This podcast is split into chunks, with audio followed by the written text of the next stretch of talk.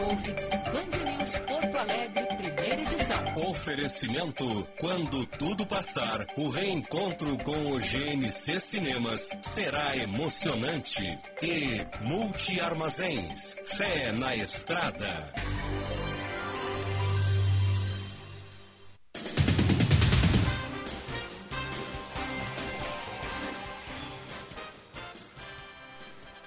Nove horas 27 minutos, bom dia! Está no ar o Band News Porto Alegre, primeira edição. A partir de agora, ponta a ponta, Brasil, Estados Unidos comigo, Diego Casagrande, aqui de Orlando, na Flórida. Aqui, um dia bonito de sol, temperatura de 25 graus e vai a 30 durante o período. Em Porto Alegre, no estúdio da Band News, o Gilberto Echauri. Bom dia, Echauri. Bom dia, Diego. Bom dia para os ouvintes do primeira edição. Manhã bonita de sol aqui em Porto Alegre também, depois de tantos dias cinzentos. Hoje faz sol aqui durante a manhã, choveu bastante durante a madrugada aqui na capital, região metropolitana, também algumas cidades da parte leste do Rio Grande do Sul. Máxima para hoje deve ser de 22 graus. Abrimos o programa com as manchetes.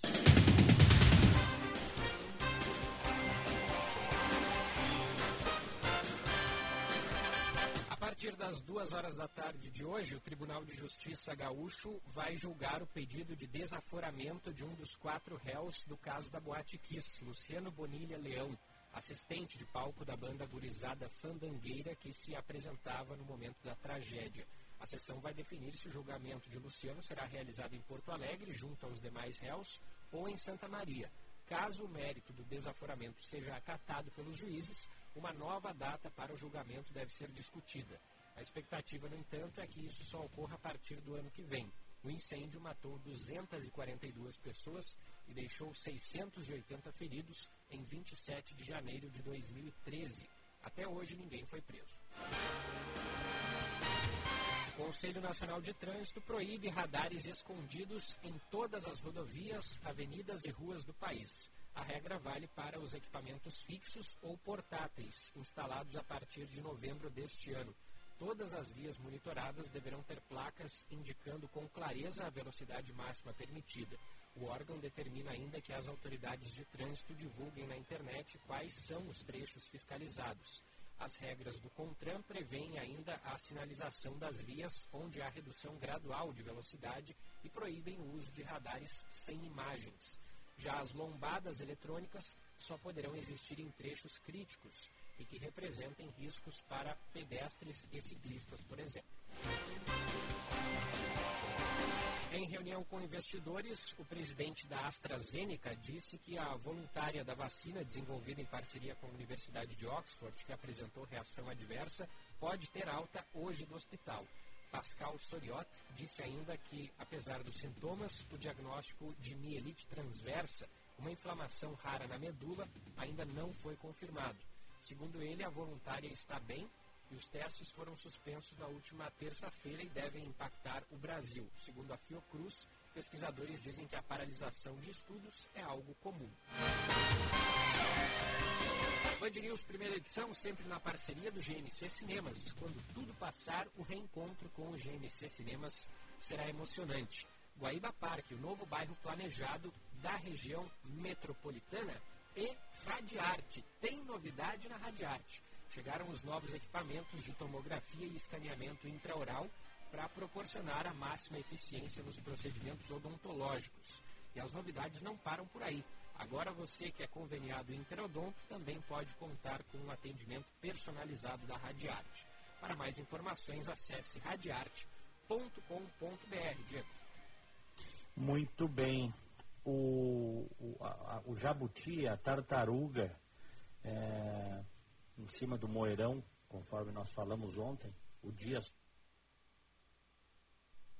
Toffoli, está lá, não deveria estar lá, mas foi colocado lá por alguém, né? Muito mais do que por alguém, por um grupo, né? É. O, o, Lula indicou o cara que rodou duas vezes em concurso para juiz e o cara foi aprovado, inclusive, com um notório saber jurídico, né? Muito bem. Pois o Dias Toffoli se despede da presidência do STF. O que esperar? Ontem, É, Rodrigo Maia foi só elogios. Jair Bolsonaro foi só elogios a Dias Toffoli. O Dias Toffoli parece ser um cara muito bem quisto pelo poder, viu, Echaldo? É, é, engraçado, né, Diego? Quem, quem olha só aquele trecho da, da despedida dele, vê ali declarações do presidente, de demais autoridades, pensa que sempre os três poderes estiveram em plena harmonia aqui no Brasil, né? Que pelo, pelos elogios trocados, trocados ali pareciam compadres. É. O presidente apareceu é, de surpresa né, na, na, na, cerimônia, na última sessão do Dias Toffoli, mas foi lá, citou a Bíblia, inclusive, que na Bíblia já diz que é muito difícil julgar, né, e, e, elogiou o Toffoli, elogiou o Toffoli. O Maia também elogiou o Toffoli. Né. E ele disse, e é aí que é a coisa que a gente tem que refletir, né? Ele disse que o STF é um santuário da justiça. Quem disse isso, olha, não foi o Lewandowski, não foi o Gilmar Mendes, não foi o Celso de Mello, foi o presidente da República lá na despedida do Toffoli. O STF é um santuário da justiça. Será que o pessoal vai fazer card agora, meme, com o Bolsonaro dizendo que o STF é um santuário da justiça, depois de tudo que o STF tem feito? De bom e de ruim, né? Porque tem decisões ruins e tem decisões boas. Mas quando a gente critica, são essencialmente as ruins, né? Porque as boas são é, é mais do que, obriga, do que a obrigação, né? De uma corte, ainda mais uma corte constitucional. Palavras do presidente. STF é santuário de justiça no Brasil. E aí ele até foi além, disse, ah, espera indicar um ministro que possa realmente cooperar com esta casa. E aí ele disse, o presidente Jair Bolsonaro, ontem, que em momentos difíceis o Toffoli estava lá. Disse essa, Charles? Uhum. Momentos difíceis, ele pôde contar com o Toffoli. Abre aspas, com a capacidade de se antecipar ao problema e apresentar soluções antes mesmo, disse o presidente. Tá bem, hein? Poxa, que bacana. Vivemos para ver o Bolsonaro elogiar o Toffoli. é engraçado. Sério, é engraçado. É engraçado. Vamos lá. Olha aqui, ó, a gente tem matéria sobre, sobre isso? Sim. O, o, Rodrigo Maia prestou homenagem ao Dias Toffoli. Tá tudo em casa. Tudo em casa em Brasília. Vamos então à capital federal com a Napaze. O presidente da Câmara, Rodrigo Maia, afirmou que a principal marca do ministro Dias Toffoli como presidente do Supremo Tribunal Federal foi o compromisso com o Estado democrático de direito, com a Constituição e com a democracia. Segundo ele, a atuação firme e perseverante de Toffoli é uma lição que ficará gravada nas instituições. A principal marca de sua gestão, contudo, presidente Toffoli, é para mim o compromisso com o Estado democrático de direito com a Constituição e a democracia. A coragem e a altivez para defender as instituições das, daqueles que, abusando de seus direitos, procuram não criticar, mas constranger, ameaçar e, por fim, calar os poderes da República. O presidente do Senado, Davi Alcolumbre, destacou que, segundo ele, Toffoli é sim um guardião da Constituição Federal e defensor da autonomia da magistratura e da liberdade de imprensa, Alcolumbre destacou a instauração do inquérito das fake news, que, de acordo com ele, busca coibir a disseminação criminosa de material que só serve para arruinar as instituições, diminuir a democracia e promover o ódio. O parlamentar ressaltou que Toffoli conseguiu garantir os direitos fundamentais e a consolidação do Estado democrático de direito. Presidente Toffoli é, sim, um guardião da Constituição Federal. E também é o defensor da autonomia da magistratura e, fundamentalmente, da liberdade de imprensa.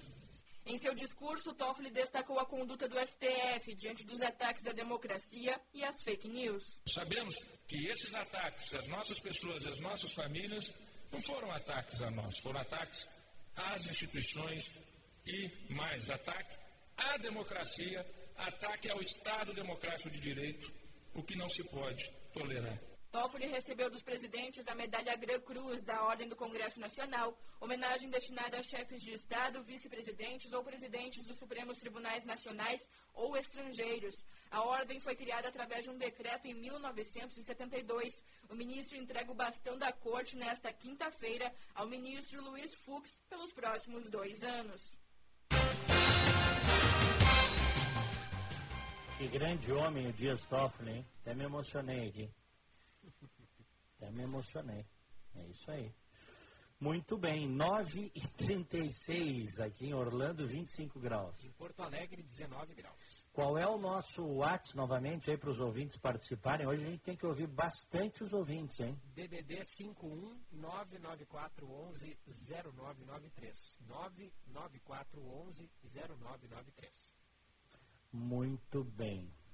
Olha aqui, ó, o, estamos tendo aumento, reajuste de vários itens, principalmente da cesta básica. Tá? Isso é um problema. É, estamos tendo uma inflação aí nos preços das coisas. Tá? E o governo está relacionando este aumento do valor da cesta básica ao auxílio emergencial. Continuamos na capital federal com a Larissa Arantes. A Secretaria Nacional do Consumidor do Ministério da Justiça notificou a Associação Brasileira de Supermercados e os representantes de produtores de alimentos que compõem a cesta básica para que expliquem o aumento do preço dos alimentos. A Senacom deu o prazo de cinco dias a partir do recebimento da notificação para que os esclarecimentos sejam feitos. O presidente da Associação Brasileira de Supermercados, João Sanzovo, disse que a entidade ainda não foi notificada. Ele se reuniu com o presidente Jair Bolsonaro e com o ministro da Economia Paulo Guedes no Palácio do Planalto. Sanzovo negou a prática de preços abusivos e disse que o arroz é o produto que está em situação mais complicada por conta de três fatores principais: queda de safra, exportação alta e aumento de consumo interno. Ainda de acordo com o presidente da associação, os consumidores serão orientados a substituir o arroz por outros produtos como o macarrão. Nós sempre defendemos consumidores, nós somos muito competitivos. Nós dependemos de ter preço barato para continuar vendendo e atraindo clientes. Nós vamos continuar negociando muito forte com os nossos fornecedores e vamos fazer uma ação além disso.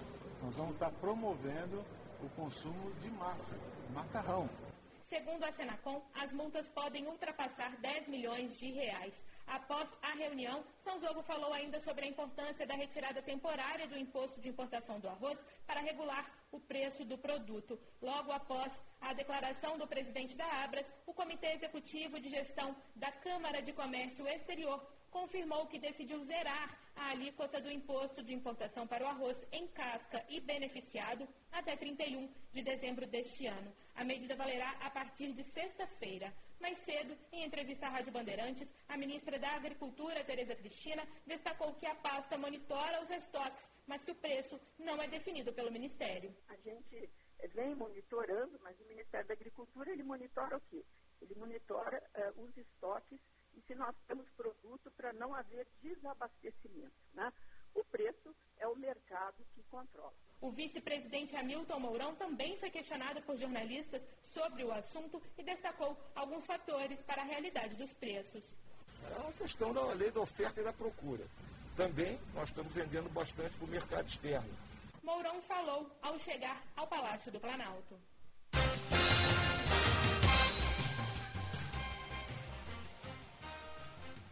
É.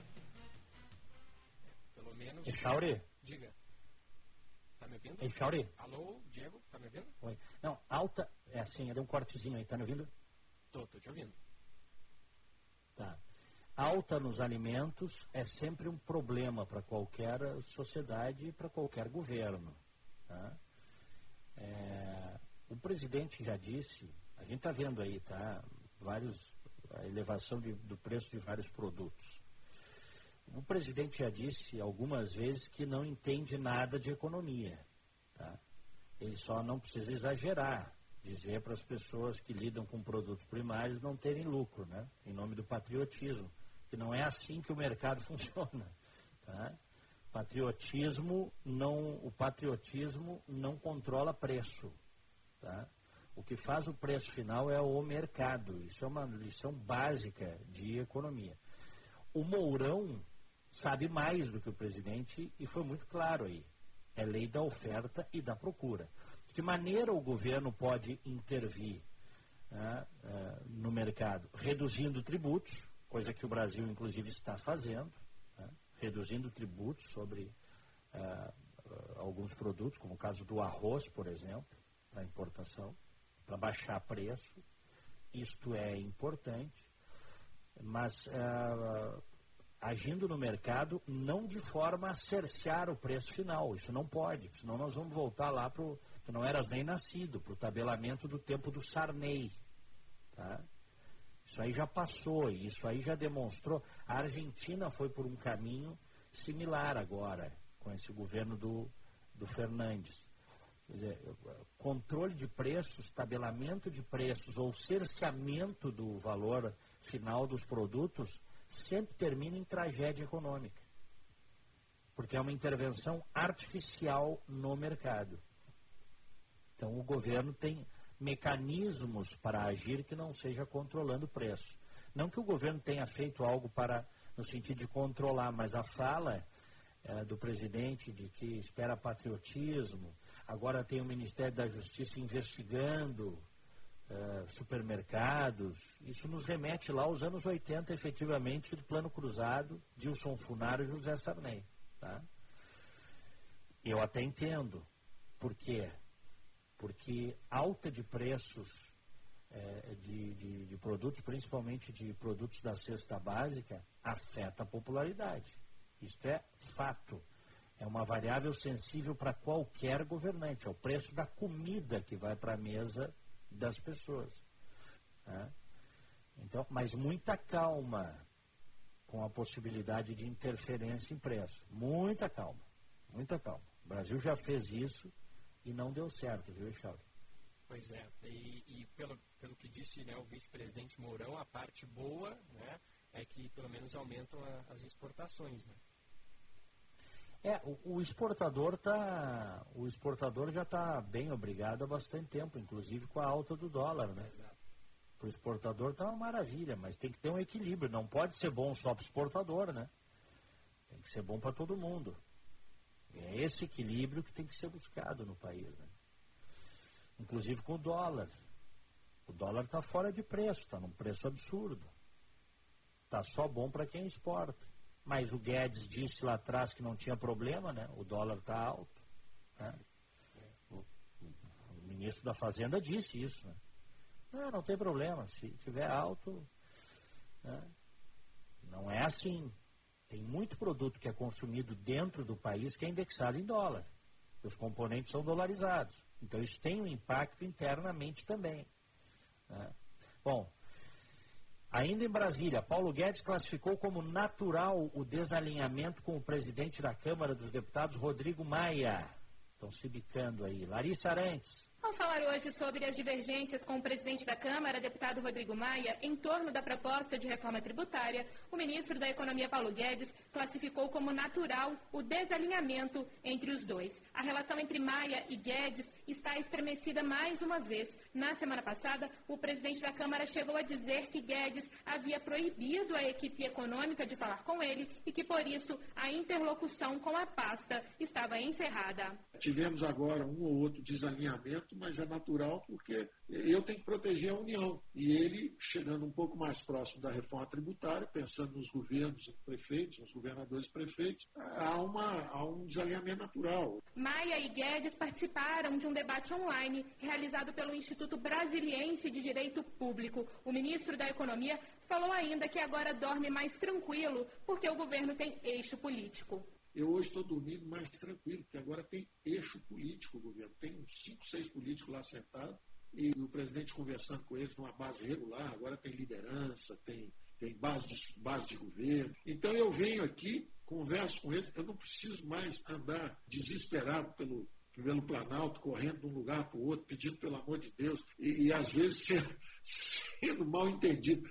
Em julho, o governo federal enviou ao Congresso a proposta de unificação de dois impostos federais, o PIS e o COFINS. Além do texto encaminhado pela equipe econômica, outros dois projetos que tratam da reforma tributária já tramitam na Câmara e no Senado. As propostas definem mudanças também para os impostos estaduais e municipais. A comissão mista deverá unificar as sugestões e apresentar um texto final para ser votado nas duas casas.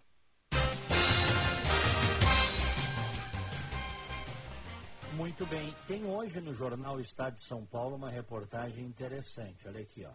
CNA vê nova alta nos preços de alimentos com aprovação da reforma tributária.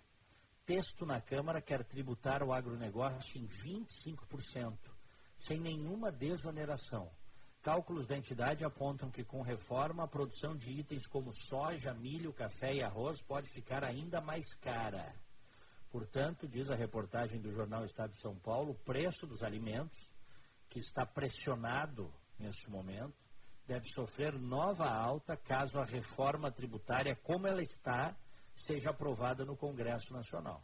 Estimativas da Confederação Nacional da Agricultura dizem que as mudanças na cobrança de impostos para o setor poderão levar a um aumento adicional na inflação oficial do IPCA. Tá? Essa projeção considera a pior das hipóteses para o setor. A proposta de a PEC 45, em tramitação na Câmara, que vai causar um grande impacto para a área agrícola, tá? que é uma área das que mais cresce no Brasil há 25 anos. E por que que essa PEC 45, por que que eles querem meter a mão aí e aumentar os, os impostos sobre a produção, sobre o agronegócio? Tem que tirar dinheiro de algum lugar, né, Chauri? Tu não, tu, não, tu não diminui o Estado, tu não desincha o custo do Estado brasileiro, o Estado não produz nada, o Estado só toma de quem produz. Então, eles estão fazendo o cálculo e no radar lá apareceu quem é que está faturando bem, quem é que está levando há muito tempo a balança comercial nas costas, quem é que não tem crise? Agronegócio. Então vamos para cima dele. Né? Para compensar eventuais desonerações de outras áreas. É ruim isso, né? É, é, e, e, por falar em gasto, né, Diego, o, também tem uma reportagem aqui no estado de São Paulo de hoje que diz que um levantamento do governo mostra que o Judiciário, o Ministério Público e as empresas estatais lideram os gastos com os servidores, né? Essas despesas com o pessoal aí do Judiciário aumentaram 94,2% entre 2010 e 2019, é. enquanto os do MP avançaram em 114%. E nas empresas públicas, a alta da folha chegou a 265%. Ou seja, a, a despesa, a gente pode dizer que a, a despesa com pessoal de judiciário MP é, é, judiciário e MP principalmente, dobrou numa década. É ou não é? é. é. Aí, aí, eu te pergunto, aí eu te pergunto, que país resiste a isso? Que país consegue se manter com as contas estabilizadas, né, com uma máquina pública custosa né, desse tamanho? Não estamos falando de uma, de uma, né, de uma de folhas de pagamento modestas, não. Os caras ganham bem no poder judiciário e no MP. É ou não é? Poxa vida, e muito bem. E muito bem. Aliás, na próxima encarnação, se tu tiver que fazer uma escolha, pede para vir membro de um desses poderes aí. Ou o Tribunal de Contas também é bom, viu? Também, né? Tribunal de Contas, que eu chamo de Tribunal de Faz de Contas, também é bom. Bom, vamos em frente então. Tomara que, só para fechar essa questão aí da reforma tributária, que tramita na Câmara, tomara que não mexam, né? Eles querem desonerar, entre outras coisas que tem na reportagem aqui, eles querem desonerar insumos, ou melhor, tirar a desoneração, né? mexer na desoneração, corrigindo. Então, eles querem tirar as, as, as isenções de insumos como sementes, fertilizantes, maquinários, retirar essas benesses tributárias, consequentemente, aumentando né, a, a, mordida do leão nesse setor aí, que é o setor do agronegócio, que vai muito. Muito obrigado. Só que isso vai ter impacto no alimento que vai para a mesa do brasileiro, isso todo mundo sabe. Né? Bom, vamos em frente. 9h51, agora a temperatura de 26 graus aqui em Orlando. Em Porto Alegre, 19 graus. É, vamos falar, vamos com o Guilherme Milman? Vamos, vamos sim. Vamos lá, sobre, sobre a questão das escolas infantis aí no Rio Grande do Sul, como é que é esse negócio aí, Charles? Pois é, Diego, a, a gente teve né, nessa semana o início do processo de retomada né, gradual aqui das, das, atividades escolares presenciais no Rio Grande do Sul, mas para isso os municípios precisam seguir uma série de regras, né? É, além de apresentar um plano de enfim, de, de segurança para as crianças e também professores e demais funcionários das escolas, as regiões que quiserem adotar esse modelo aí do governo do estado precisam estar pelo menos há duas semanas né, em regiões de bandeira amarela e também laranja, né?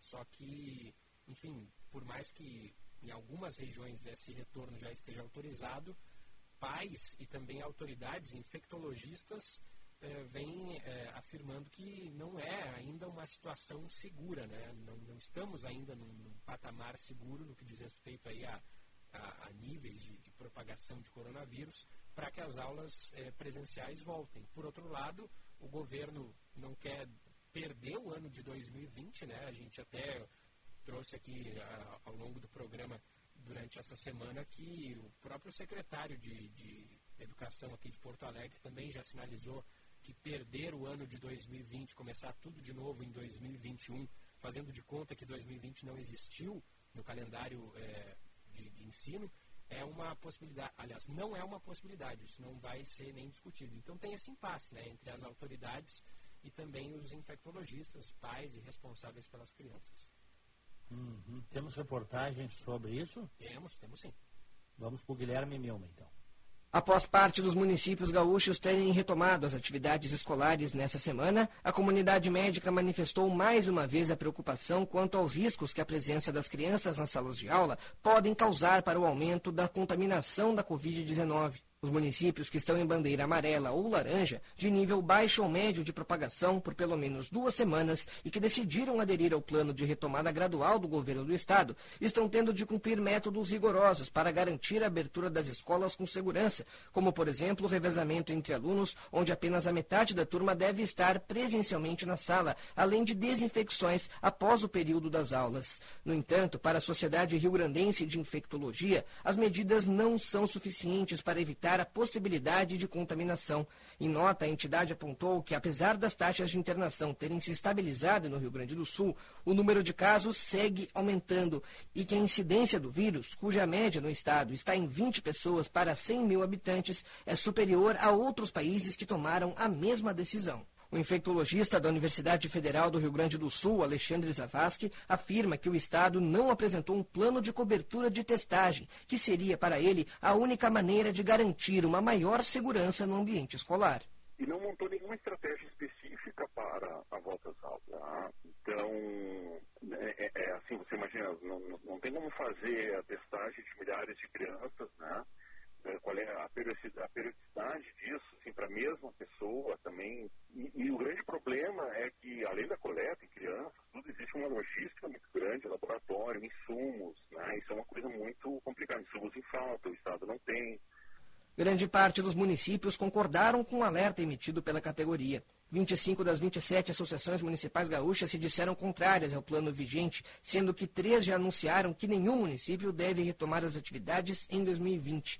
Enquanto isso, em Caxias do Sul, a segunda maior cidade do estado, o clima entre pais, diretores e município é de confiança. Na última terça, 40 escolas abriram as portas após seis meses. A de Marcela Miller foi uma delas. Ela afirma que o retorno superou as expectativas e garantiu que a preparação conjunta de pais e professores resultou na alegria dos pequenos alunos ao reverem seus colegas as crianças ontem chegaram com muita felicidade na escola, assim, felizes mesmo. Tu via nos olhinhos deles que eles estavam felizes, com saudade. Então, como a gente estava muito preparada, a família estava preparada, a criança estava preparada, também a partir da família e com os encontros online que a gente fez, todo mundo veio seguro para a escola. nesse processo. Então, realmente foi muito legal, muito bacana, muito melhor do que esperado. Para as cidades que aderiram ao plano, os ensinos médio e superior irão retomar ainda neste mês, a partir do dia 21, conforme consta no protocolo estadual. Porto Alegre, por estar na bandeira vermelha, não deve reabrir as escolas neste momento. 9 e 56 aqui em Orlando, na Flórida, dia de sol, 26 graus. Em Porto Alegre, temperatura de 19 graus. Quase metade dos gaúchos tem a vida financeira afetada pela pandemia de Covid-19.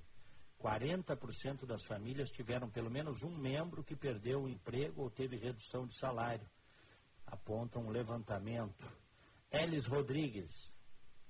Os financeiros na vida dos gaúchos durante a pandemia, realizada pelo Instituto de Estudos de Protesto do Rio Grande do Sul, aponta que 47% da população foi afetada financeiramente durante o período. Entre aqueles que sofreram economicamente, um terço garante que o impacto foi grande. O levantamento ainda aponta que a cada 10 famílias, quatro tiveram pelo menos um membro que perdeu emprego ou teve decréscimo na renda. A pesquisa revela que 27% da população teve diminuição dos vencimentos por ter tido a jornada de trabalho reduzida. 12% ainda teve o salário reduzido por conta da suspensão do contrato de trabalho. O presidente do Instituto de Estudos de Protesto Gaúcho, Romário Pazuti Mesari, destaca a importância da flexibilização das leis trabalhistas, que ajudaram a preservar empregos. Percebemos pela pesquisa que a maioria dos gaúchos conseguiu manter um emprego. Isso se deve principalmente à flexibilização das regras trabalhistas impostas pelo governo federal. Elas foram importantes para a manutenção de empregos de muitos gaúchos durante esse período de pandemia. Apenas 16% dos entrevistados no levantamento foram demitidos desde o início da pandemia, mas 40% dos que se mantiveram no emprego com carteira assinada tiveram redução nos vencimentos. O presidente do IEPRS, Romário Pasucci Mesari, aponta o auxílio emergencial como uma forma de reduzir os impactos das demissões e reduções de salários. Os impactos financeiros, como a gente pôde perceber, foram elevados, mas poderiam ser ainda piores sem um auxílio emergencial, que acabou trazendo um alívio para os que ficaram sem orçamento e também um ânimo para a economia como um todo. Autônomos, informais e empreendedores foram os mais impactados de acordo com o levantamento. 79% afirma ter tido uma redução na renda durante a pandemia de Covid-19. O estudo mostrou que 42% dos gaúchos deixaram de pagar alguma conta durante a pandemia. Contudo, 94% dos entrevistados afirma que pagariam suas contas se recebessem desconto ou fosse oferecido algum tipo de renegociação.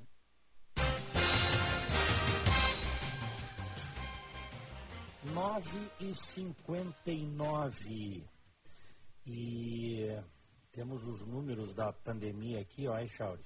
Hum. Brasil supera 600 mortes por milhão de habitantes.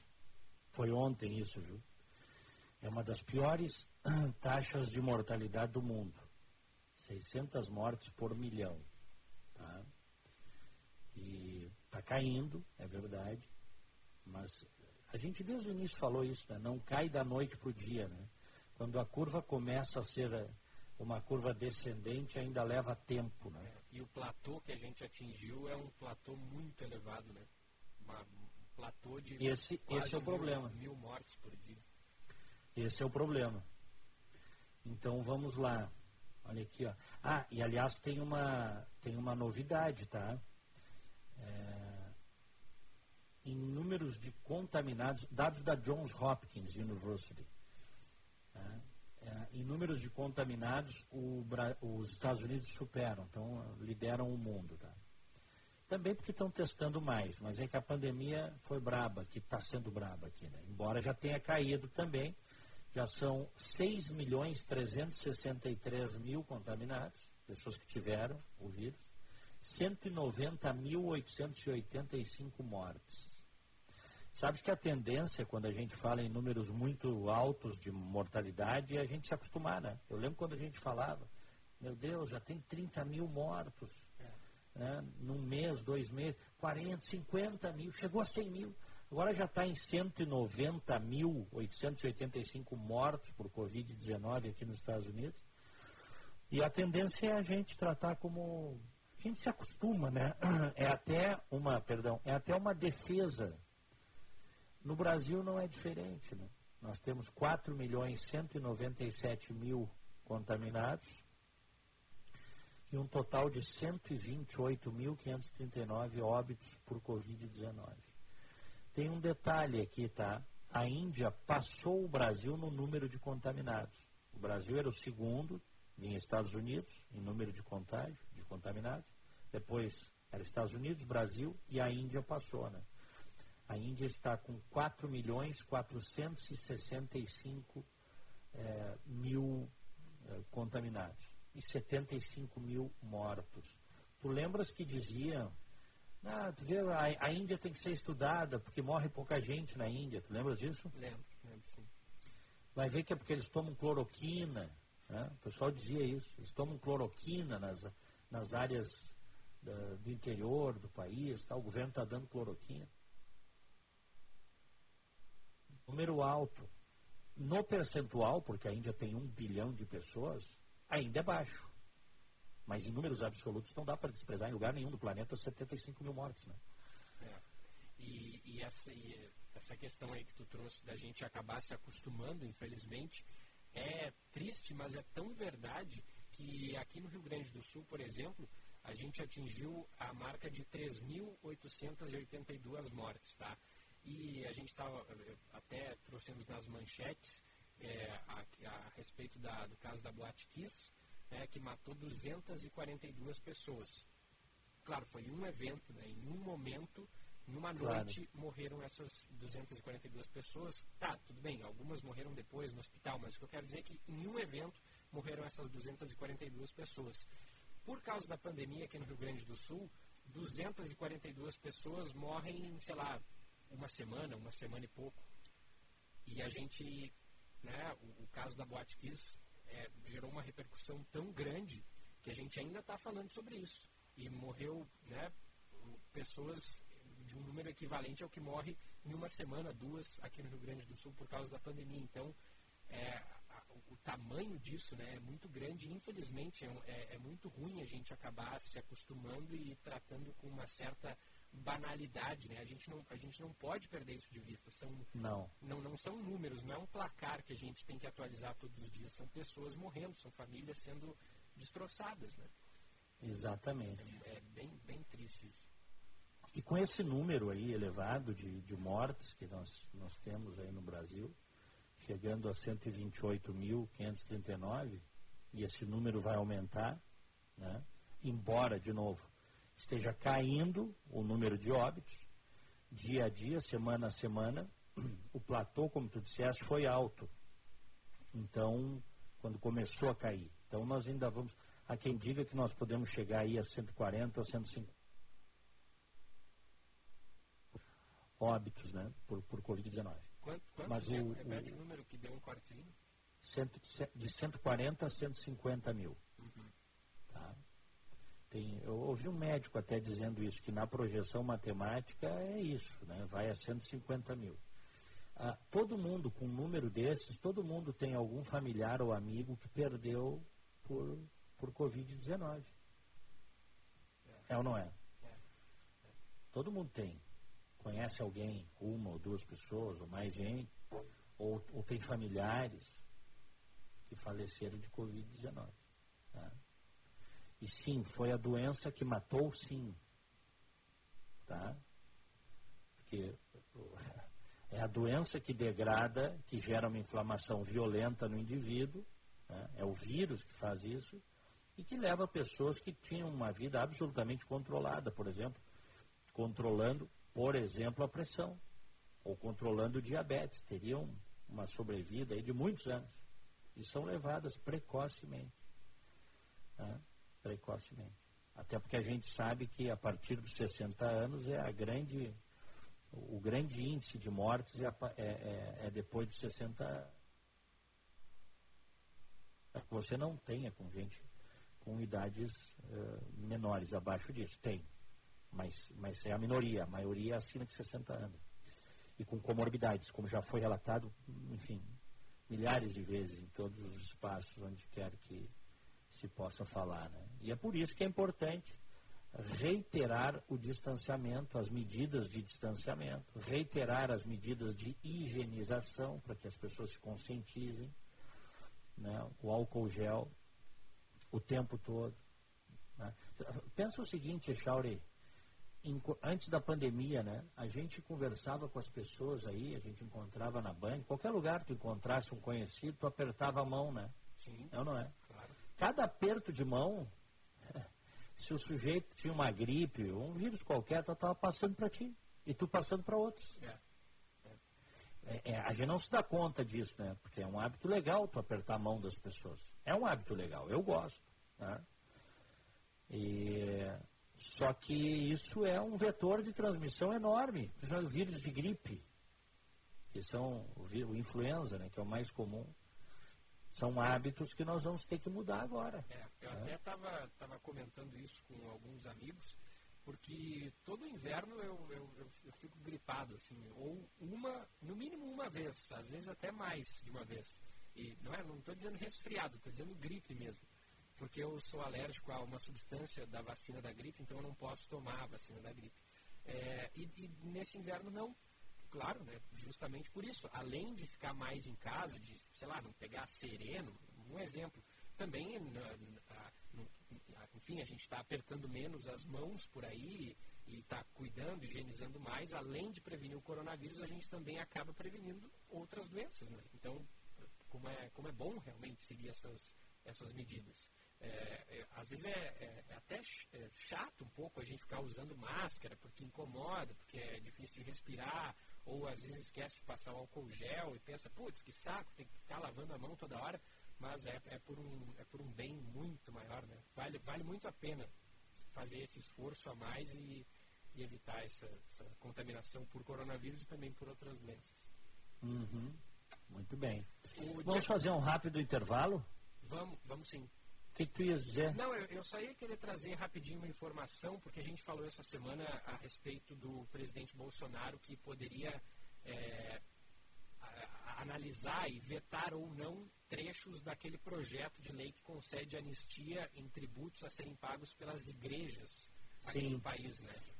Sim. E... Ontem, ontem ele disse que vai vetar parte, né? Era isso que eu ia dizer. Ele sinalizou é. que vai vetar alguns trechos, a gente não sabe ainda quais são os trechos, mas quando a gente vê o presidente Bolsonaro tomando decisões ou sinalizando que vai tomar decisões que são assim contrárias ou que até desagradam a ala evangélica e também a ala militar, é porque a gente vê que, enfim, é necessário fazer um, um esforço realmente, né, Diego? Porque seria muita é. incoerência, por exemplo, não prorrogar o auxílio emergencial ou reduzir valores do auxílio emergencial com a justificativa de não quebrar o país e perdoar tributos milionários de, de igrejas, né?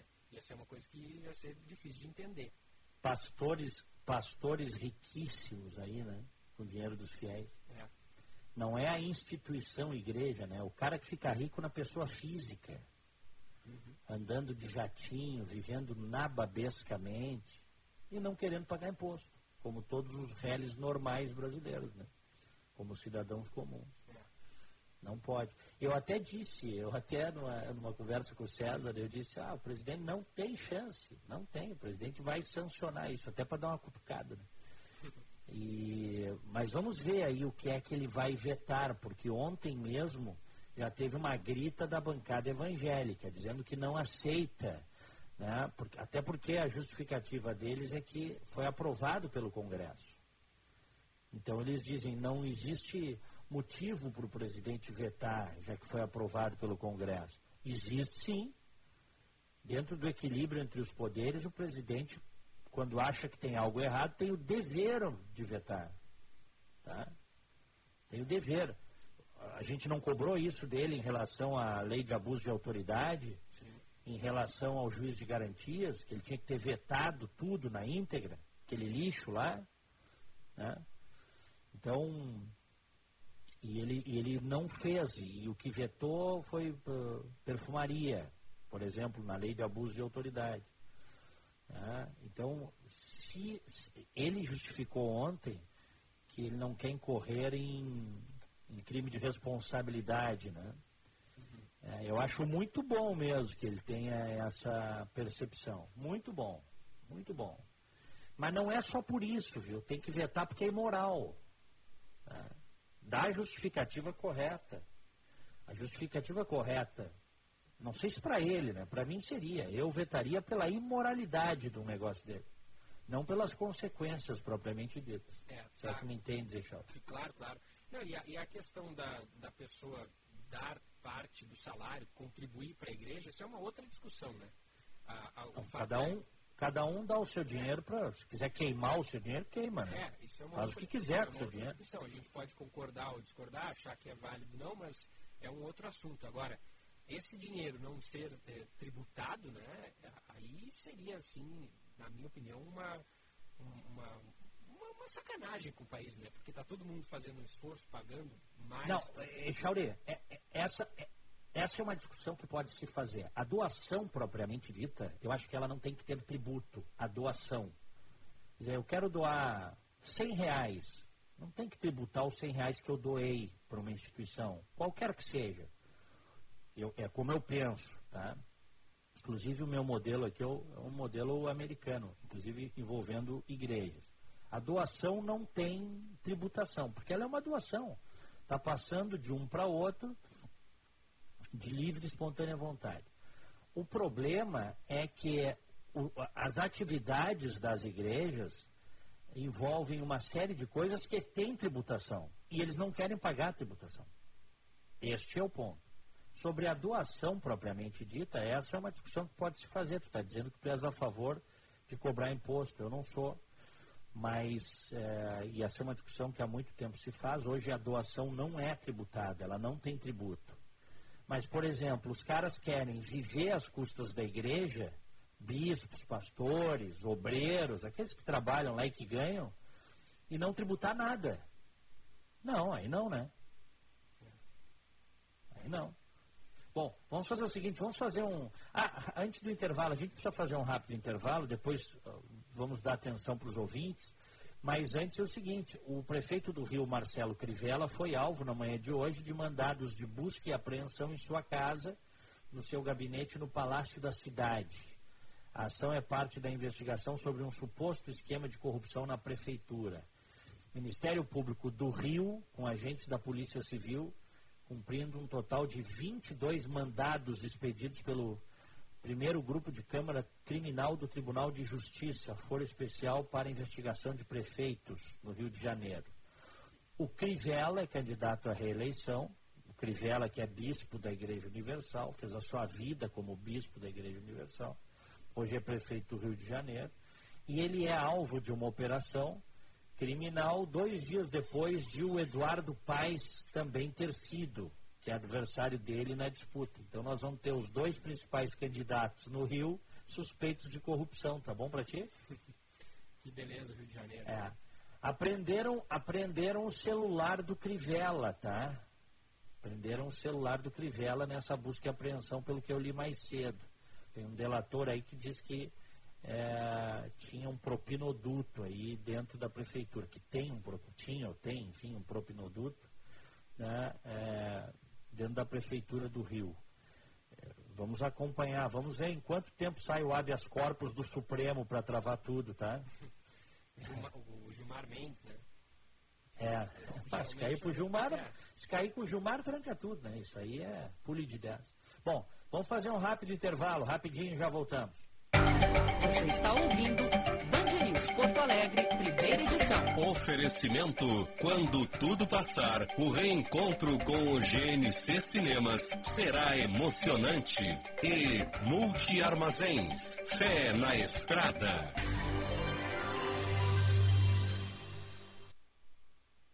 O comércio quer trabalhar. Não somos foco de transmissão do vírus governo precisa fazer a sua parte. Parar as atividades econômicas não é a solução. Famílias sem renda e sem condições básicas para a sobrevivência também adoecem. Uma campanha da FEComércio, a Federação do Comércio de Bens e Serviços do Rio Grande do Sul e sindicatos empresariais filiados. Saiba mais em fecomércio-rs.org.br. A urbanizadora Concórdia e a Dala Santa Empreendimentos apresentam o Guaíba Parque. Um bairro inteiramente planejado com terrenos a partir de 200 metros quadrados, financiados direto com a urbanizadora. No Guaíba Parque você constrói a casa dos seus sonhos com a certeza de estar fazendo um investimento seguro e que não desvaloriza. Acesse guaibaparque.com.br e faça uma simulação de compra sem compromisso.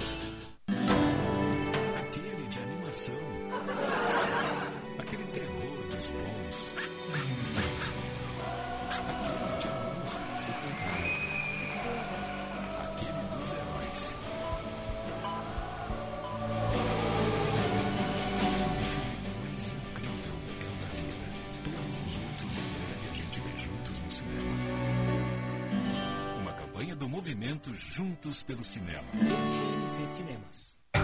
Você está ouvindo Band News Porto Alegre, primeira edição. Oferecimento: quando tudo passar, o reencontro com o GNC Cinemas será emocionante.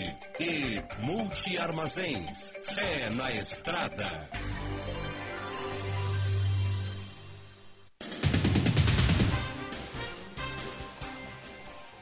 10 e 17 aqui em Orlando, temperatura de 26 graus. E em Porto Alegre, 19 graus. Muito bem, temos ouvintes? Temos. Ouvinte online, na Band News FM. O Marlon Falkenbach faz uma pergunta aqui, Diego. É, Ele diz: Bom dia, gurizada. Uma coisa que eu não entendo. O Brasil flexibilizou a, a abertura de estabelecimentos, partidas de futebol e, e entre outros, antes da, antes da queda de mortes.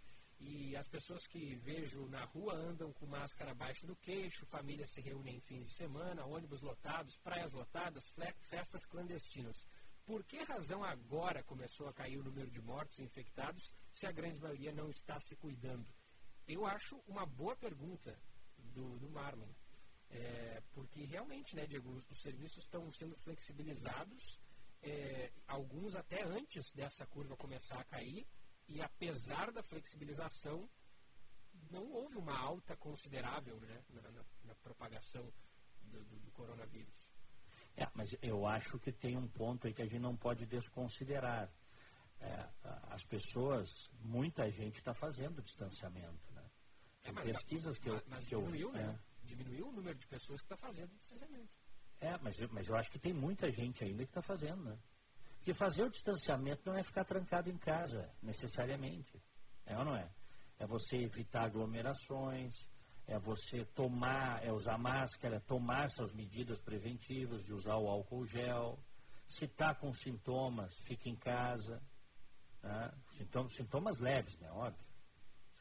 Se, o sintoma for, for mais pesado, tem que procurar o médico, lógico. Então, eu, eu acho que essa consciência em boa parte da população existe. É que a gente, a tendência é a gente ver as praças, a, a beira, da, a be- beira da praia no Rio lotada, ou a orla em Porto Alegre lotada, e achar que as pessoas não estão fazendo distanciamento. Não é assim. Tem muita gente que está fazendo distanciamento, sim, que está se cuidando. né? Só esses apertos de mão aí que eu te falei, né, deixaram de acontecer, isso aí já reduz muito o contágio. Mas é uma boa pergunta, a gente tem que acompanhar para ver o que vai acontecer, né? É, é verdade. O Kleber de Santa Maria, Jesus ordena pagar os impostos devidos. Dai a César o que é de César e a Deus o que é de Deus. Mandou aqui o Kleber de Santa Maria. É, o, o José da Mata, é, de Canoas, bom dia. Morreu o general Cidrião de Covid-19. E o Bolsonaro, Morreu. E o Bolsonaro não disse nada. Se fosse outra causa de morte, ele iria lá fazer média. Triste. É verdade, e morreu jovem. O general Cidrião estava internado com Covid-19 e morreu com 53 anos, chefe do Centro de Inteligência do Exército. Tá? É, ele, inclusive, ele que ele estava nessa missão humanitária que foi enviada ao, ao Líbano. General Carlos Augusto Cidrião, 53 anos, morreu por Covid-19. É, é, Bem, bem jovem mesmo.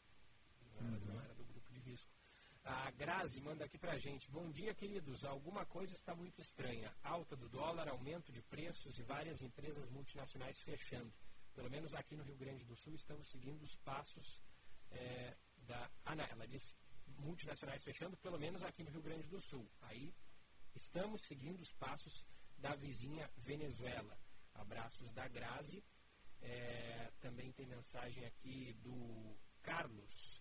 Bom dia, o Brasil é um país com dimensões continentais, com o estado de uma republiqueta africana. Mandou aqui o Carlos. É, a Rosana diz que esse governo é incompetente até para ser liberal. E o César Bellini, Diego, diz aqui, ó. Bom dia, diz para o nosso amigo Diego que vamos abrir uma bagueteria bem pertinho do condomínio dele. Mandou aqui o, o César Bellini, é teu vizinho aí. Opa! Viu, é. O Bellini? César Bellini. Mas ele está aqui, o Bellini? Pois é, agora eu não, não, não sei mais nada aqui, porque é, se ele vai abrir uma bagueteria aí, né? De repente é uma. Ele tem aqui, vai abrir uma, uma, né, uma, uma espécie de, de, filial, sei lá. Quando ele continua morando, gerenciando daqui, mas né, vai abrir aí também. Não, não sei. Não sei. Pô, olha aqui, ó, os baguetes, os baguetes, os baguetes são maravilhosos. É, tu já, já, já, já foste na, na bagueteria dele? Mas com certeza. Não, eu já recebi, ele, ele há muitos anos que ele é nosso ouvinte, um abraço para o César Bellini. E, e, e há muitos anos ele nos mandou aí várias vezes os baguetes recheados. Coisa boa mesmo. É, é uma maravilha, também gosto. É, será que ele vai. Passa meu. Faz um favor aí. Passa o meu contato, ou passa o contato do Bellini para mim, que eu quero saber se é verdade que ele está vindo para cá. tá bom, os Estados Unidos ganhariam muito com os baguetes recheados dele aí. Vamos lá, vamos distribuir os nossos abraços do dia depois do Paulette? Vamos lá. Bom dia! No Band News Porto Alegre, primeira edição. Feliz aniversário hoje para o Eduardo Caminha está aniversariando hoje. Parabéns para o Caminha, grande gremista lá do Instituto Desejo Azul. Me associo. Meu parabéns de hoje vai para o meu querido tio, o meu tio Pingo, Carlos Fernando. Também parabéns para o Pedro Santos e para o Marcelo Raduns. Felicidades a todos.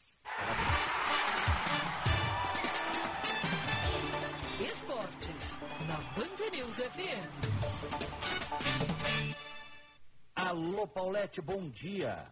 Bom dia, tudo bem com você? Bom dia. Tudo bem? Pô, como é que tu não sabe que o Bellini está abrindo aí, filho? tu tá falando sério? não. Não, é que eu vou ser cliente, né? Se ele abrir aqui. É.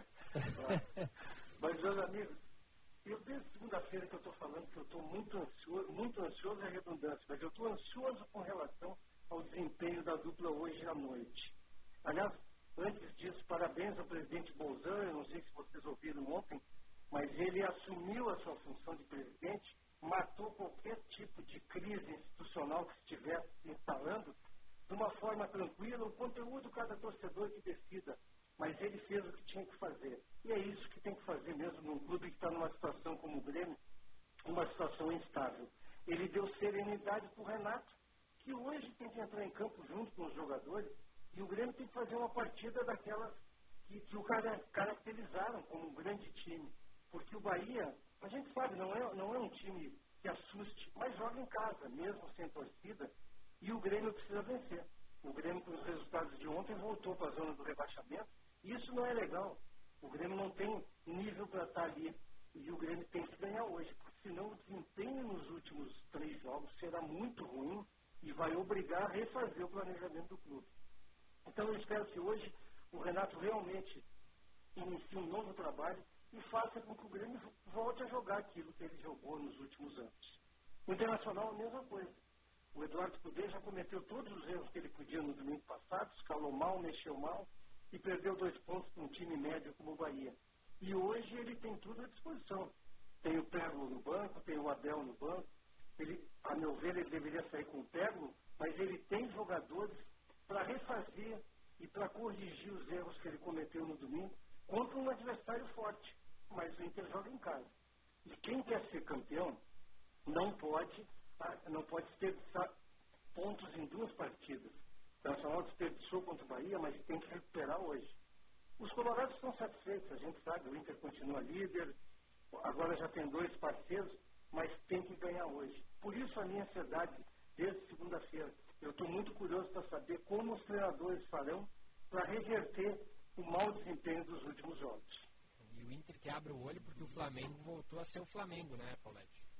O Flamengo é, é um time que a gente esperava que ele se recuperasse por uma questão simples. Ele tem o principal que é a qualidade dos jogadores e tem uma base que foi montada o ano passado e não foi desmontada. Ela estava desmotivada, estava é, perdida em declarações ridículas, como desse Gabigol, que se acha um grande jogador, mas o Flamengo já está voltando a ser o que era.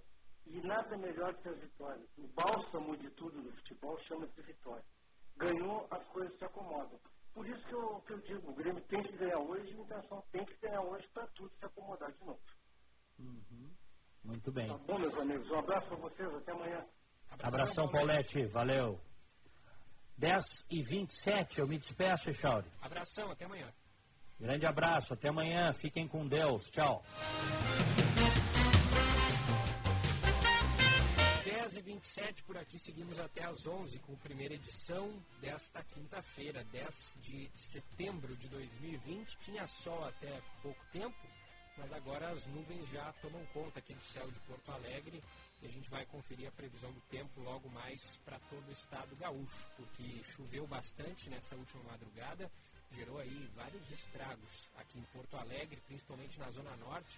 Bom, na Zona Norte a chuva não precisa ser tão forte assim para alagar, né? A Avenida Sertório, principalmente, hoje de manhã tinha vários pontos de alagamento, sinaleiras fora de operação, e em seguida a gente vai fazer contato com a Manuela Fantinel para saber como é que está a situação deste momento das vias da capital. Vamos falar também, é claro, é, sobre as informações da Covid-19, também sobre a volta às aulas, tem liberação, mais liberações né, de alguns serviços aqui na capital, é, serviços de buffet, que antes os restaurantes, é, os funcionários dos restaurantes eram obrigados a servir os clientes, agora os clientes podem se servir desde que haja uma luva ali, proteção, também o protetor salivar para que não caia nada na comida, né? Então a gente vai trazer também essas informações, algumas atividades esportivas também é, sendo flexibilizadas, tem a questão envolvendo o julgamento da Boate Kiss, tudo isso e muito mais a gente traz no segundo bloco aqui do nosso, no terceiro bloco, né? A gente já fez o intervalo, no próximo bloco do nosso primeira edição de hoje. Já voltamos. Você está ouvindo Band News Porto Alegre, primeira edição. Oferecimento: quando tudo passar, o reencontro com o GNC Cinemas será emocionante. E Multi Armazéns, fé na estrada.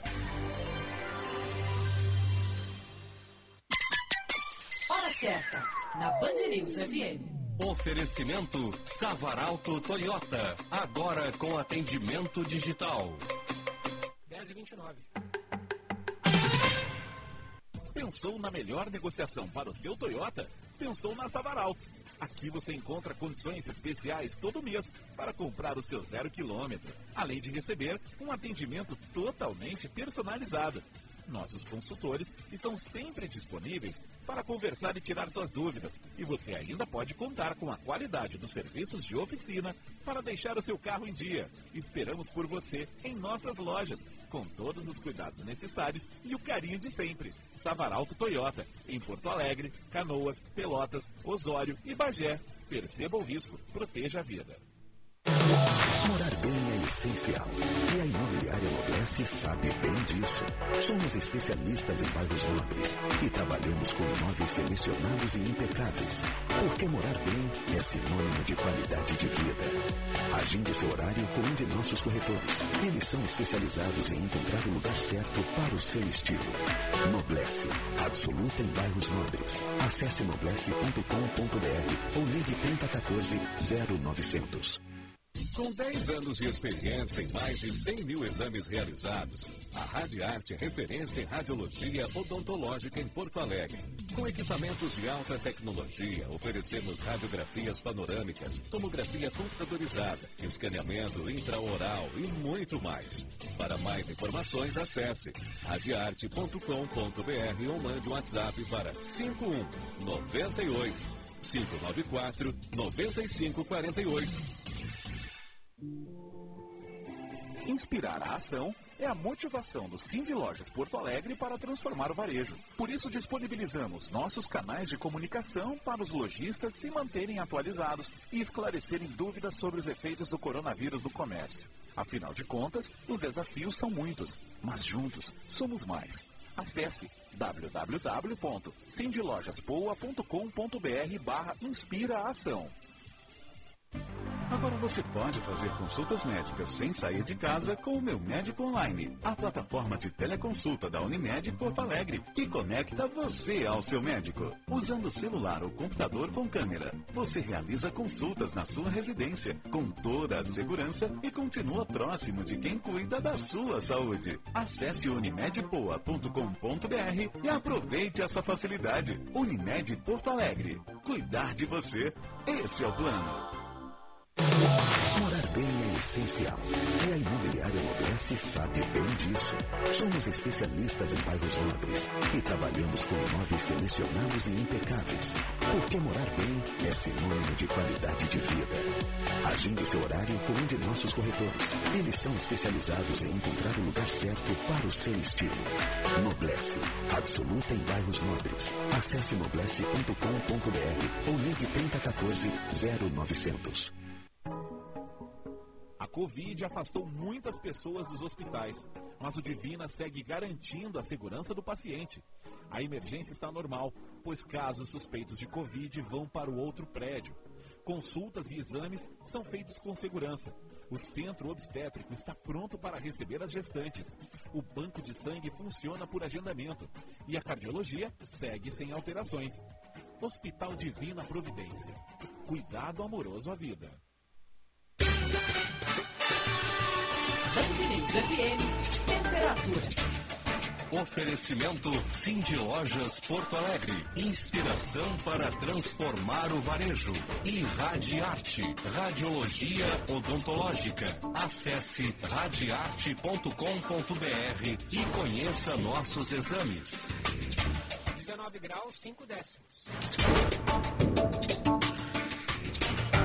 Você está ouvindo Alegre, primeira edição. Oferecimento quando tudo passar, o reencontro com o GNC Cinemas será emocionante.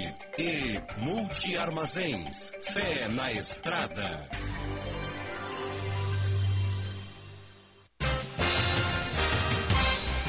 De volta com o nosso primeira edição desta quinta-feira, 10 de setembro de 2020.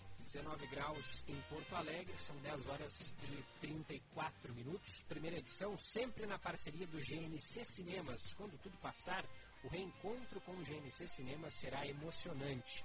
Guaíba Parque, o novo bairro planejado da região metropolitana e Radiarte. Tem novidade na Radiarte. Chegaram os novos equipamentos de tomografia e escaneamento intraoral para proporcionar a máxima eficiência nos procedimentos odontológicos. E as novidades não param por aí, porque agora você que é conveniado Interodonto também pode contar com um atendimento personalizado da Radiarte. Para mais informações, acesse o site radiarte.com.br.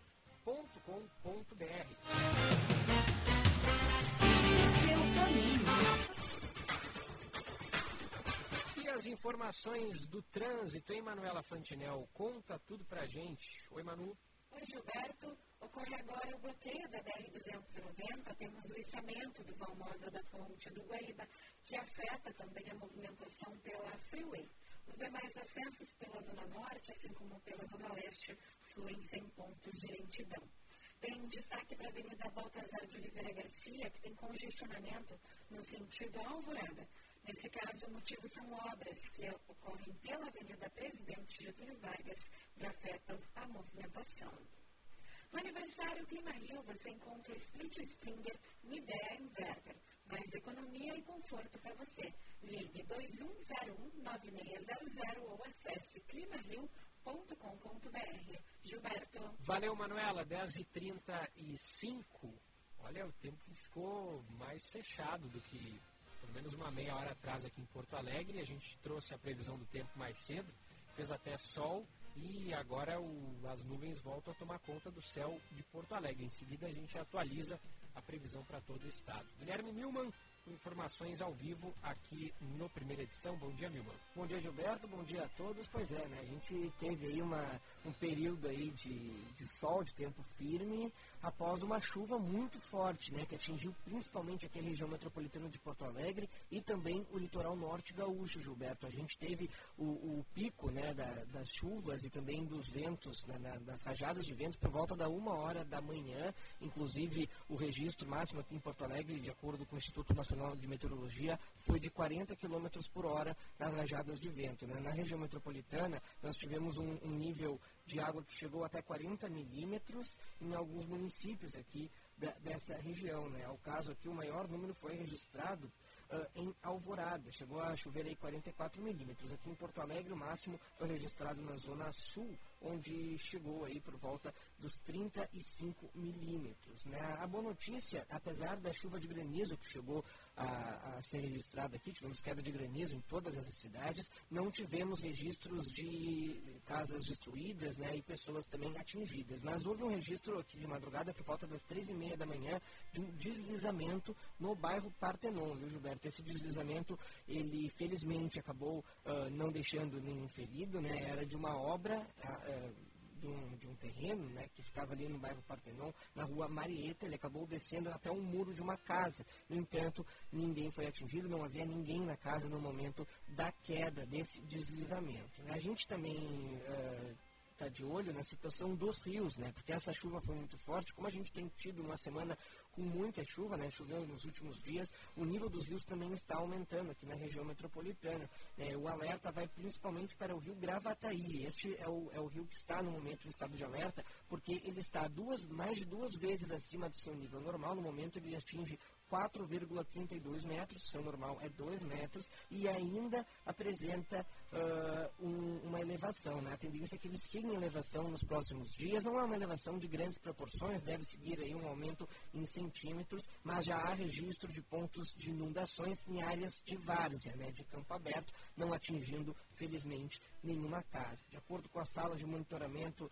da Secretaria Estadual do Meio Ambiente, uh, uh, outros rios também uh, tiveram grandes acúmulos de água, é o caso do Rio dos Sinos, que já apresenta estabilidade e deve entrar em declínio ainda hoje. Vamos ver, né? Com esse tempo que fechou aí, pode ser que venha mais chuva por aí. É o caso também do, de outras bacias, como a do Baixo Jacuí, do Rio Caí, do Lago Guaíba e no Rio Tramandaí, lá no litoral norte, que também tiveram um grande acúmulo de água, elevaram né, um pouquinho o seu volume, mas já estão também em, em estabilização, pelo menos não tivemos estragos por enquanto. Essa é a boa notícia, Gilberto. Muito bem, obrigado Milman, que volta logo mais aqui, ainda na primeira edição, para falar para a gente sobre o julgamento do caso da Boate Kiss, né? É, que pode ser que haja um julgamento de um dos quatro réus que estaria para ser julgado é, em Santa Maria. Aí vai decidir se vai ser julgado em Santa Maria ou em Porto Alegre. Fato é que depois de sete anos dessa tragédia da Kiss, ninguém foi preso. Né? Tragédia aí que matou mais de 240 pessoas. 10 horas 40 minutos, teve operação da Polícia Civil no Rio Grande do Sul nessa manhã, uma operação de combate ao tráfico de drogas em Gravataí. Suspeitos são traficantes que usam um sistema de teleentrega de drogas. De acordo com a investigação, os clientes compram principalmente maconha e cocaína por meio de um aplicativo de troca de mensagens. Doze mandados de busca e apreensão foram cumpridos e também é, é, receptação em Gravataí, Porto Alegre, Cachoeirinha, além de nove mandados de prisão preventiva, sendo que um deles já está é, recolhido no sistema prisional. Portanto, aí envolvidos é, participando desse esquema de dentro da cadeia. O nome da operação foi dado em razão do perfil do WhatsApp da chamada conta comercial da organização é, ter a gravura do Bart Simpson, né? Ganhou aí o nome de Operação Bart, assim como a droga também possuir essa mesma gravura. Teve uma outra operação também é, a operação, deixa eu ver aqui, eu estava com ela há pouco, agora perdi. A operação Centurion. Centurion buscou é, desmantelar uma organização criminosa responsável pelo tráfico de drogas também, mas também crimes de tortura e lavagem de dinheiro em Uruguaiana. Foram cumpridos aí 38 mandados de prisão preventiva, 28 de busca e apreensão em Uruguaiana, Novo Hamburgo, é, São Marcos e também nos presídios de Charqueadas, Montenegro, na cadeia pública aqui de Porto Alegre também no presídio de Uruguaiana. 10 horas 41 minutos. É, o Milman falava pouco a respeito da, do nível dos rios, né? E aí eu me lembrei do caso do menino de 10 anos, o Nicolas Ferreira, que está desaparecido ainda. Ele caiu em um córrego no último domingo, em Alvorada, ali no bairro Umbu. Ele estava brincando com seu irmão próximo às águas, acabou se desequilibrando, caindo e não foi mais visto desde então. É, os bombeiros vêm fazendo buscas pelo menino, mas é, a própria família já vem perdendo as esperanças. Né? Afinal de contas, o menino de apenas 10 anos que desapareceu nas águas no último domingo, então as chances, infelizmente, desse garoto ser encontrado com vida são é, bastante pequenas. 10 e 42 vamos com o Alma dos Negócios com a Ana Cássia Alma dos Negócios, com Ana Cássia Henrich.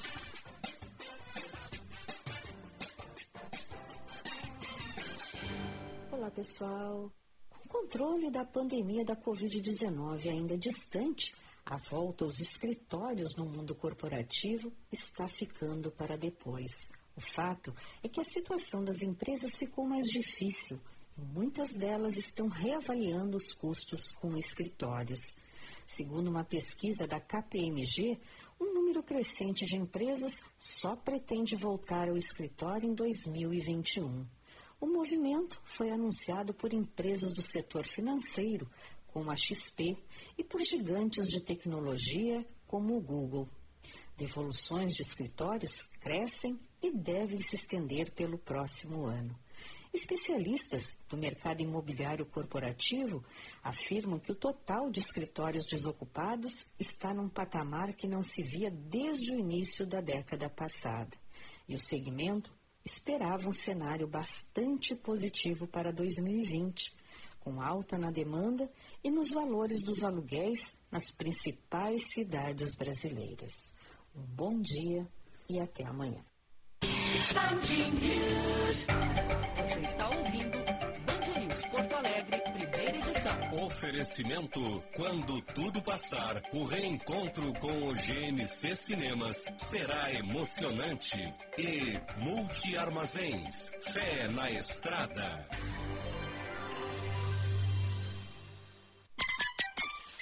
Certa, na Band News FM. Oferecimento Savaralto Toyota, agora com atendimento digital.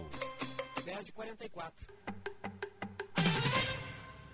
Pensou na melhor negociação para o seu Toyota? Pensou na Savaralto. Aqui você encontra condições especiais todo mês para comprar o seu zero quilômetro, além de receber um atendimento totalmente personalizado. Nossos consultores estão sempre disponíveis para conversar e tirar suas dúvidas. E você ainda pode contar com a qualidade dos serviços de oficina para deixar o seu carro em dia. Esperamos por você em nossas lojas, com todos os cuidados necessários e o carinho de sempre. Savaralto Toyota, em Porto Alegre, Canoas, Pelotas, Osório e Bagé. Perceba o risco, proteja a vida. A urbanizadora Concórdia e a Dala Santa Empreendimentos apresentam o Guaíba Parque. Um bairro planejado com urbanismo que prioriza a qualidade de vida das pessoas. Ruas tranquilas e arborizadas, avenidas sinalizadas, ciclovias e cinco grandes praças que estimulam o lazer, o convívio e a interação entre os moradores. Acesse guaibaparque.com.br e faça uma simulação de financiamento sem compromisso. Agora você pode fazer consultas médicas sem sair de casa com o Meu Médico Online, a plataforma de teleconsulta da Unimed Porto Alegre, que conecta você ao seu médico. Usando celular ou computador com câmera, você realiza consultas na sua residência com toda a segurança e continua próximo de quem cuida da sua saúde. Acesse unimedpoa.com.br e aproveite essa facilidade. Unimed Porto Alegre. Cuidar de você. Esse é o plano.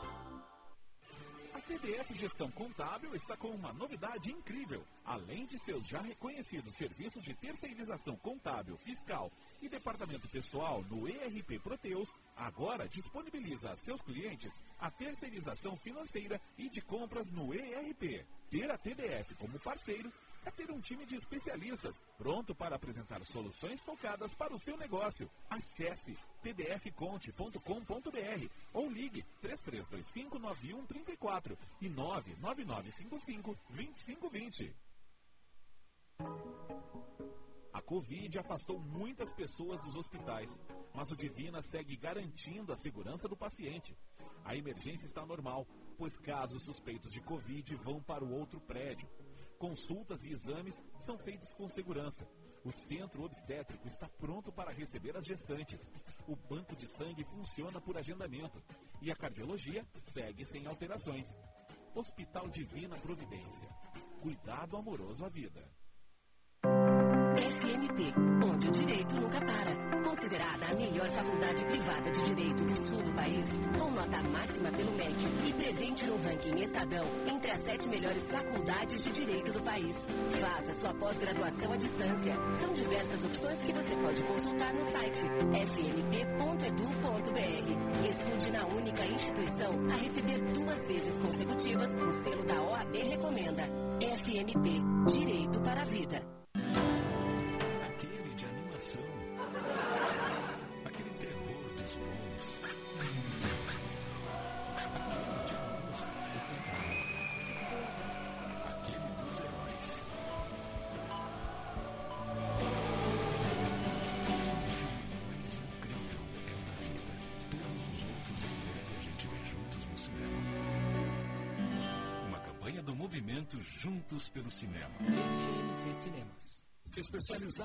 Personalizar experiências gastronômicas criativas e saborosas, o Grupo Fouet se adapta ao momento e oferece um menu delivery prático e seguro, com refeições que seguem um alto padrão de higienização na produção, além de marmitas individuais, frescas ou congeladas, com opções saudáveis, nutritivas e kits. O cardápio conta com bolos, salgados, tortas e tábuas de frios. Pedidos pelo fone 9 8023 4364, prefixo 51. Você está ouvindo Band News Porto Alegre, primeira edição. Oferecimento quando tudo passar, o reencontro com o GNC Cinemas será emocionante. E Multi Armazéns, fé na estrada.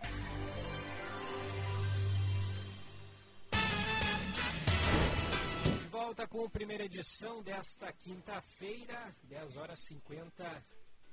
Não, 50 não, 10 e 49 ainda. Vamos conferir a previsão do tempo, porque tem sol entre nuvens na capital gaúcha. Vamos saber se vai chover, se vai fazer sol, como é que vai ficar aí o clima nos próximos dias.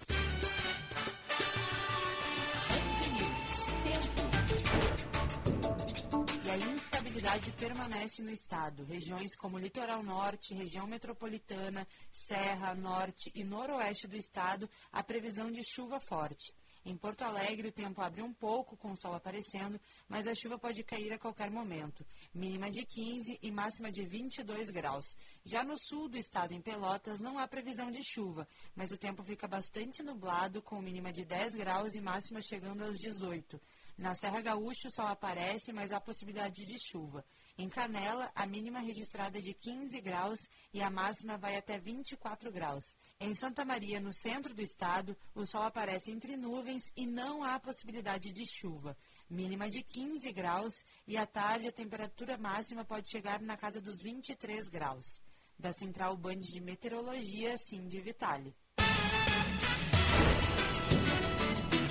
Valeu sim, de 10h50, Guilherme Newman com informações ao vivo sobre o caso Boate Kiss. Diga, Newman. Pois é, Gilberto, vamos ter finalmente o desdobramento do caso da Boate Kiss. Hoje, expectativa para as duas horas da tarde, quando o Tribunal de Justiça Gaúcho vai julgar o pedido de desaforamento de um dos quatro réus, Luciano Bonilha Leão, que, é, que era assistente de palco da banda Gurizada Fandangueira, que se apresentava no momento da tragédia. O que, que significa esse julgamento do pedido de desaforamento, Gilberto? Significa que uh, a definição, né, vai haver hoje a definição se o julgamento de Luciano será realizado aqui em Porto Alegre, junto aos demais réus, ou em Santa Maria. Vale lembrar que, inicialmente, esse julgamento dos quatro envolvidos estava marcado em júri único para o dia 16 de março, na cidade onde ocorreu o um incêndio, lá no ginásio da Universidade Federal de Santa Maria. No entanto, os sócios da Kiss, Alessandro Spore e Mauro Hoffman, assim como Marcelo de Jesus dos Santos, que é um dos músicos da banda, solicitaram a mudança desse parecer para a capital gaúcha e apenas o julgamento do assistente de palco foi mantido. Faltando menos de uma semana, o Supremo Tribunal de Justiça suspendeu essa sessão a pedido do Ministério Público, que solicitou a realização de um júri único com a justificativa de amenizar a dor dos sobreviventes, familiares e amigos das vítimas. Esse é um pedido da associação que não quer passar por essa lembrança mais de uma vez, quer que o júri seja resolvido de uma vez só e por isso, então, que o Ministério Público ingressou no, no órgão, né, no Supremo Tribunal de Justiça, para resolver, para buscar esse julgamento de uma vez só. E por isso, então, esse processo foi suspenso e aguarda agora, então, esse julgamento do Tribunal de Justiça, que será, então, decidido hoje. Caso o mérito do desaforamento seja acatado pelos juízes, ou seja, caso seja decidido, então, que o Luciano, o Luciano Bonilha Leão possa né, ser julgado aqui em Porto Alegre, haverá então um debate para a realização de uma data de um júri único aqui na capital gaúcha. Mas a expectativa é que isso só ocorra no ano que vem, a partir do ano que vem. Esse ano é muito difícil que tenhamos o julgamento da Boate Kiss. A gente sempre lembra, né, Gilberto? Esse, essa tragédia que ocorreu aí há mais de sete anos, matou 242 pessoas e deixou 680 feridos. Até agora, ninguém foi preso, ninguém foi penalizado devidamente e quem sofre, é claro, são as pessoas que perderam né, os seus queridos ou que estiveram lá naquele local no dia da tragédia. Pois é. Obrigado ao Guilherme Milman. Como disse aí, né? 242 mortos nessa tragédia. Até agora ninguém preso. É a justiça brasileira, né? Tem aquele ditado que diz que a justiça tarda, mas não falha. Às vezes ela tarda tanto que falha, né? Porque pessoas deveriam estar presas e não estão. E, enfim, às vezes também as pessoas não ficam o tempo que deveriam ficar, mas aí é uma outra discussão. O fato é, é que, de tanto tardar, a justiça muitas vezes acaba falhando. 10h53, um grupo especial para discutir o retorno do ensino presencial foi criado pela Prefeitura de Porto Alegre e deve construir nos próximos dias um calendário de retomada, seguindo o modelo estadual iniciado que inicia né, as aulas presenciais pelo ensino infantil. Por estar na bandeira vermelha, que indica alto índice de contaminação por Covid-19, Porto Alegre não está autorizada a retomar as atividades escolares neste momento. O decreto do governo do estado prevê que, para que seja cumprido o plano de reabertura, é necessário que o município esteja nas bandeiras amarela ou laranja de baixo ou risco médio é, por pelo menos duas semanas. A criação desse grupo foi determinada por decreto publicado na última quarta-feira, além de determinar o cronograma de retorno. É, também os membros desse, é, desse, desse, desse grupo vão dialogar com as entidades de todos os níveis de ensino para buscar as soluções e garantir o retorno mais seguro. Aqui no Rio Grande do Sul, poucos municípios já retomaram as atividades no ensino infantil é o caso de Caxias do Sul, segunda maior cidade do estado. E a partir de hoje, os restaurantes de Porto Alegre que oferecem serviços de buffet podem permitir que os clientes se sirvam por conta própria, desde que com o uso de luvas individuais. Até agora, a refeição era servida apenas por funcionários. Os estabelecimentos devem ainda disponibilizar escudos protetores e garantir a preservação do distanciamento mínimo de 2 metros entre os clientes durante a montagem dos pratos.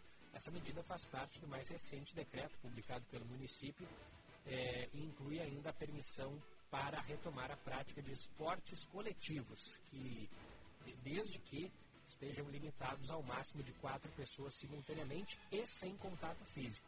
Com isso, as áreas destinadas para exercícios físicos, inclusive em clubes sociais e condomínios residenciais, ficam liberadas para essas atividades. Cinco minutos faltando para as 11 horas da manhã. Vamos até Brasília, porque por falta de quórum, a instalação da CPI da pandemia foi adiada. Detalhes da capital federal chegando com o Márcio Rocha. Mais uma vez, a falta de quórum na sessão adiou a instalação da CPI da pandemia, que deveria investigar as possíveis irregularidades na compra de testes pela Secretaria de Saúde durante a crise do coronavírus. Mesmo com momentos em que o número de presentes chegou a 16, os distritais não conseguiram avançar para dar início aos trabalhos da comissão, já que a presença de parlamentares acabou caindo para 12. Por isso, a sessão foi encerrada depois de uma hora do início. Durante todo o encontro, os parlamentares, a maioria da oposição ao governador Ibanez Rocha reclamaram da situação, como foi o caso do deputado Reginaldo Veras, que perguntou onde estavam os colegas. E agora, presidente, cadê os deputados, presidente? Cadê? Nós assumimos aqui um compromisso de que todos estariam aqui para a gente decidir se íamos ou não íamos instalar essa CPI.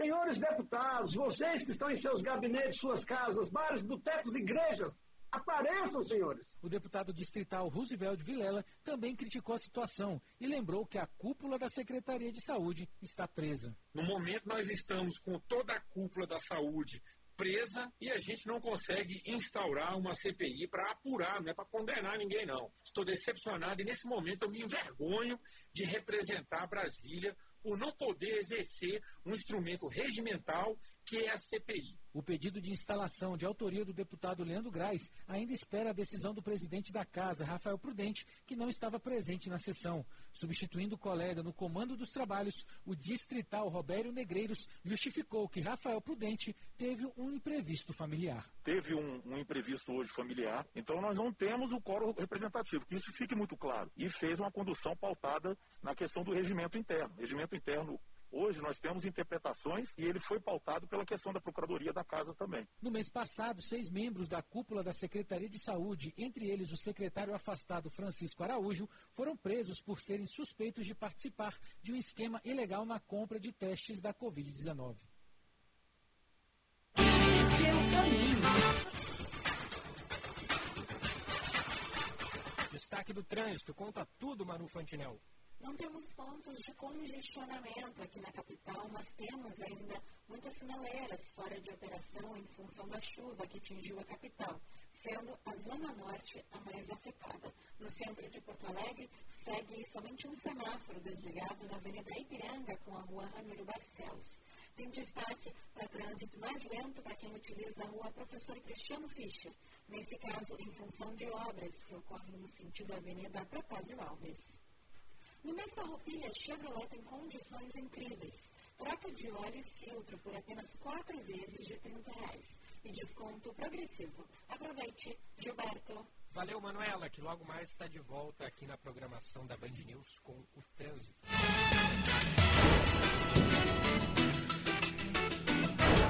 Reta final do nosso primeira edição de hoje, o Rio Grande do Sul registrou 3.222 novos casos de Covid-19. Foram confirmados mais 82 óbitos nesta quarta-feira, mas essas mortes aconteceram entre os dias 3 de agosto e 9 de setembro.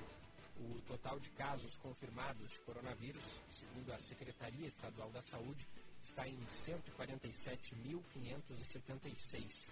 O número de óbitos chegou a 3.882. Em relação aos recuperados, são 135.617, número que representa 92% dos casos. E a taxa de ocupação de leitos de UTI aqui no estado segue estável, na marca de 77%. Faltam 15 segundos para as 11 horas da manhã. A primeira edição de hoje vai ficando por aqui. Vem aí o Band News Station com o Eduardo Barão e também com a Carla Bigato, Barão em Nova York, Carla nos estúdios da Band News FM em São Paulo. Eu volto logo mais a partir das 11h15 com a atualização do noticiário do Rio Grande do Sul primeira edição estará de volta amanhã, sexta-feira, a partir das nove e meia, com o nosso Diego Casagrande, de Orlando, nos Estados Unidos. Muito obrigado pela sua audiência. Ótima quinta-feira. Você ouviu Band News Porto Alegre, primeira edição. Oferecimento quando tudo passar, o reencontro com o GNC Cinemas será emocionante. E Multi Armazéns, fé na estrada.